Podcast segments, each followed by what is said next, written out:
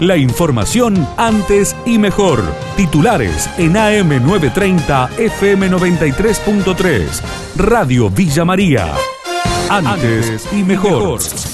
Martín Gil negó haber violado la cuarentena. El funcionario positivo de coronavirus dijo a Radio Villa María que no hubo un encuentro masivo por el cumpleaños de su mamá. Estoy bien, estoy aislado obviamente, cumpliendo con todos los protocolos. No he tenido ninguno de los síntomas característicos que conocemos tiene la enfermedad. Yo, todo mi entorno también está, está bien, mi equipo más cercano de trabajo están todo bien, incluso a todos ellos le ha dado negativo el estudio, el hisopado. Cada vez que me he trasladado, porque además lo corresponde protocolarmente, no participo de ninguna actividad pública. La comunicación que hubo en torno a una fiesta que hubiera sucedido en la casa de una hermana mía, en Villanueva, eso no sucedió. Mi mamá cumplía los años, yo incluso la saludé públicamente, quizás esto da, construye algún relato públicamente. Los encuentros eran encuentros que estaban en el marco del protocolo, con los círculos más extremos, más cerrados, eh, dentro del marco de reuniones que está permitido, eh, con, con, mi familia. Y yo pasé a saludar, antes de irme, cuando tomé la decisión, pasé, saludé a, a mi mamá que cumplía los años, retiré bienes personales, charlé un rato con ellos tomando las distancias y precauciones y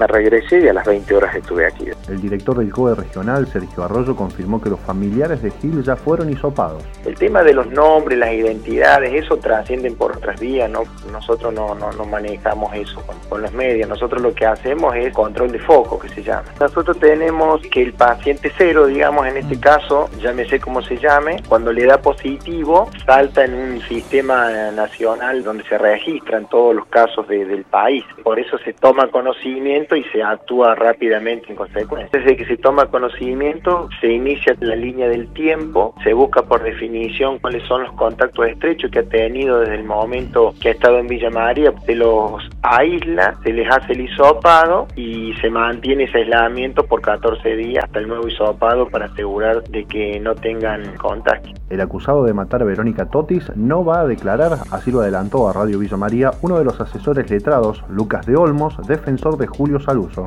Está fijada la audiencia para las 2 de la tarde por este sistema de teleconferencia, de Zoom, como se dice, pero bueno, yo adelanto que no, no va a realizar Saluso manifestación alguna, porque nosotros tenemos entendido y por consejo nuestro le decir que no se preste al acto en el sentido de que hay un planteo de recusación pendiente y que todavía no se ha resuelto.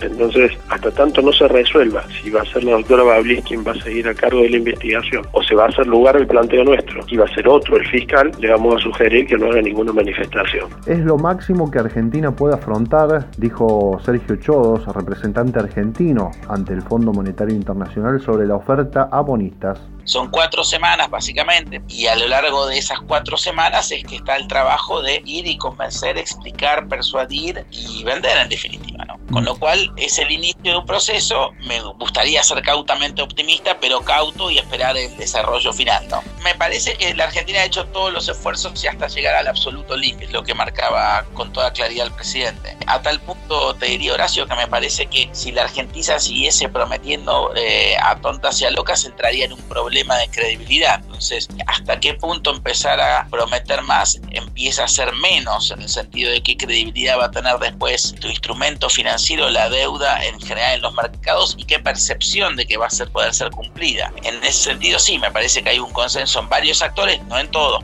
varios actores respecto a que esto es, es un tope de lo que Argentina puede ofrecerles sin poner en riesgo la capacidad de cumplir esa primera deuda. Gustavo Segre dijo que Bolsonaro quiere demostrar que el coronavirus es una gripecita. El analista internacional radicado en Brasil habló sobre el contagio del presidente del vecino país. Yo creo que lo andaba buscando al virus, lo estaba persiguiendo hasta que el virus lo encontrara y tiene como objetivo, te decía, demostrar precisamente esa afirmación, que esto es una gripecita. El objetivo de estar en aislamiento, aquí en Brasil fue sugerido, en Argentina obligatorio, es que si hay exceso de demanda por unidades de terapia intensiva respiradores, haya para todos. La famosa frase aplanar la curva, ¿correcto? En este momento en San Pablo hay 55% de utilización de terapia intensiva. En Manaus, donde fue un colapso terrible de contagios y de fallecidos y demás, está en el 45. En Río de Janeiro no llega al 60. En San Pablo, desde donde yo estoy hablando, en este momento están abiertos los shopping, los comercios a la calle, los vendedores ambulantes, los bares, los restaurantes, las plazas de comida, las peluquerías y los salones de belleza. Y la cantidad, esto viene desde el 11 de junio, y la cantidad de demanda por internaciones cada vez es más baja. La información de Villa María y la región. AM930, FM93.3. Radio Villa María. Antes y mejor.